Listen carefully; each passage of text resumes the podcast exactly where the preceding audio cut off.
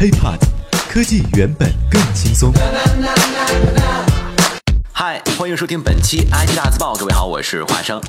苹果禁止微信的赞赏功能，并随后再次禁止微信平台自动生成的二维码支付功能。你如果使用苹果手机啊，那就无法对所有的微信公众号进行赞赏。如果苹果要坚持走微信公众平台支付的话，那就必须给苹果的 iOS 系统交百分之三十的过路费。目前，苹果对所有的 App 虚拟货币流通都是收取此费用。也就是说呀，前两天关于苹果、微信之争的全部故事，这就是前两天关于微信、苹果之间的全部故事。这听起来很简单，是吧？但是呢，对于不少自媒体来说，引起的后果呀，不亚于一场超级地震。要知道。现如今有很多的微信公众账号收益方式就是通过赞赏而获取的，而且呢，正是因为有了这个功能，不少写手才会全身心的投入，把公众号啊当成事业来经营，导致微信公众平台的发展成了最大的媒体平台之一。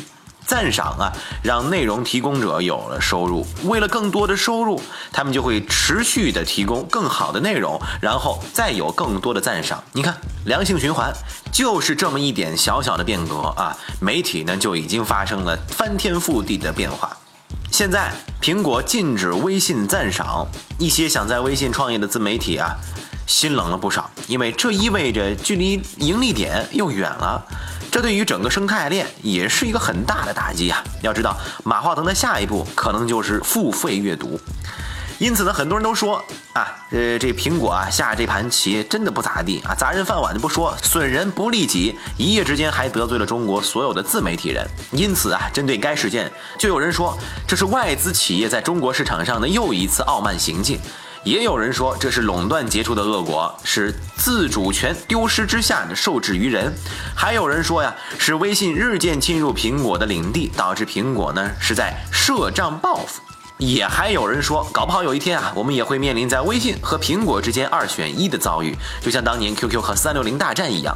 咱们先来说说啊，呃，苹果为什么要对微信下这么狠的手吧？这苹果公司认为啊，你说我自己开发了 iOS 系统是吧？这比安卓好用一百倍。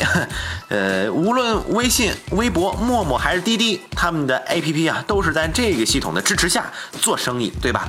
那么这些线上的生意，管你的 APP 里啊，是你这卖表情包啊，还是卖文字图片，还是卖游戏道具，只要是这种服务提供的是虚拟的物品，在线上交易，那苹果要求啊，必须走它的交易系统，必须分。给苹果交易额的百分之三十，因为我开发了这系统啊，对吧？你使用我缴费，那是天理所在。如果不分的话啊，那就干脆直接给你下架，以后啊你就甭指望在 App Store 里边搜到你了。之前呢，呃，今日头条在 App Store 里神秘消失了几个小时啊，就有人怀疑是这个道理。这样说起来呢，好像也没什么毛病，是吧？但这次为什么就针对微信呢？其实呢，也不算是针对，因为规则就摆在那儿啊，你不遵守，我就有权利对你采取措施。只不过什么时候采取，什么时候不采取，就是我自己的事儿了。要么我看到在知乎上有网友说呀，说这其实苹果呢之前是对微信啊有了一些优惠政策，没提这事儿，现在提了，微信反倒有点受不了了。那么最重要的原因啊，我觉得还有一方面就是微信现在真的是太强大了。你说这么一个超级 APP 啊，且不说在全球的这个用户数量上这么一大有影响力，不但拥有着所有互联网从业者最羡慕的人际关系，还有大大小小公众媒体的自我领域。那么其中不但内置了商场、游戏、表情，还有各大政府部门的加入。现在呢，微信又加了个小程序，目标还是直指手机各大 APP。华生诛心的就这么想一下啊，这个支付功能打败了 Apple Pay。那么在应用方面呢，小程序又紧逼 APP，现在啊，这个微信啊就差做一个操作系统了。当然，我相信他这个努力也有能力来做出来。这样来算的话呢，微信的所有发展呢，其实都是有意无意的将苹果逼到了墙角。所以啊，此次拿赞赏功能开刀，在我们看来更多的是敲山震虎。用和菜头的话来说啊，就是宣示主权。主要就是威胁，而不是真正的要发动一场战争。毕竟呢，影响到的范围啊也不是太大。而对于微信公众号的从业者们，他们的应对方案是什么呢？这个著名的自媒体人连月就回答的特别好，他说：“这禁令之前呢，我每天的自我激励就是为了对得起读者的赞赏，你必须持续写更好的文章。而禁令之后，我的自我激励就是你必须持续写更好的文章，读者增加一倍，禁令这个危害呀就对冲了。苹果禁令属于意外，不可控，我能做什么呢？”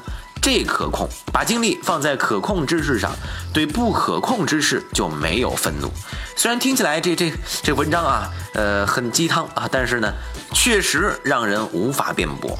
如果说微信跟苹果的这个战争再升级，真的出现二选一的情况，各位您会选什么呢？OK，以上呢就是本期 IT 大字报的全部内容了。如果想和华生取得更多的交流，也可以添加我的个人微信，就在我的节目简介备注当中。我们下期再见，拜拜。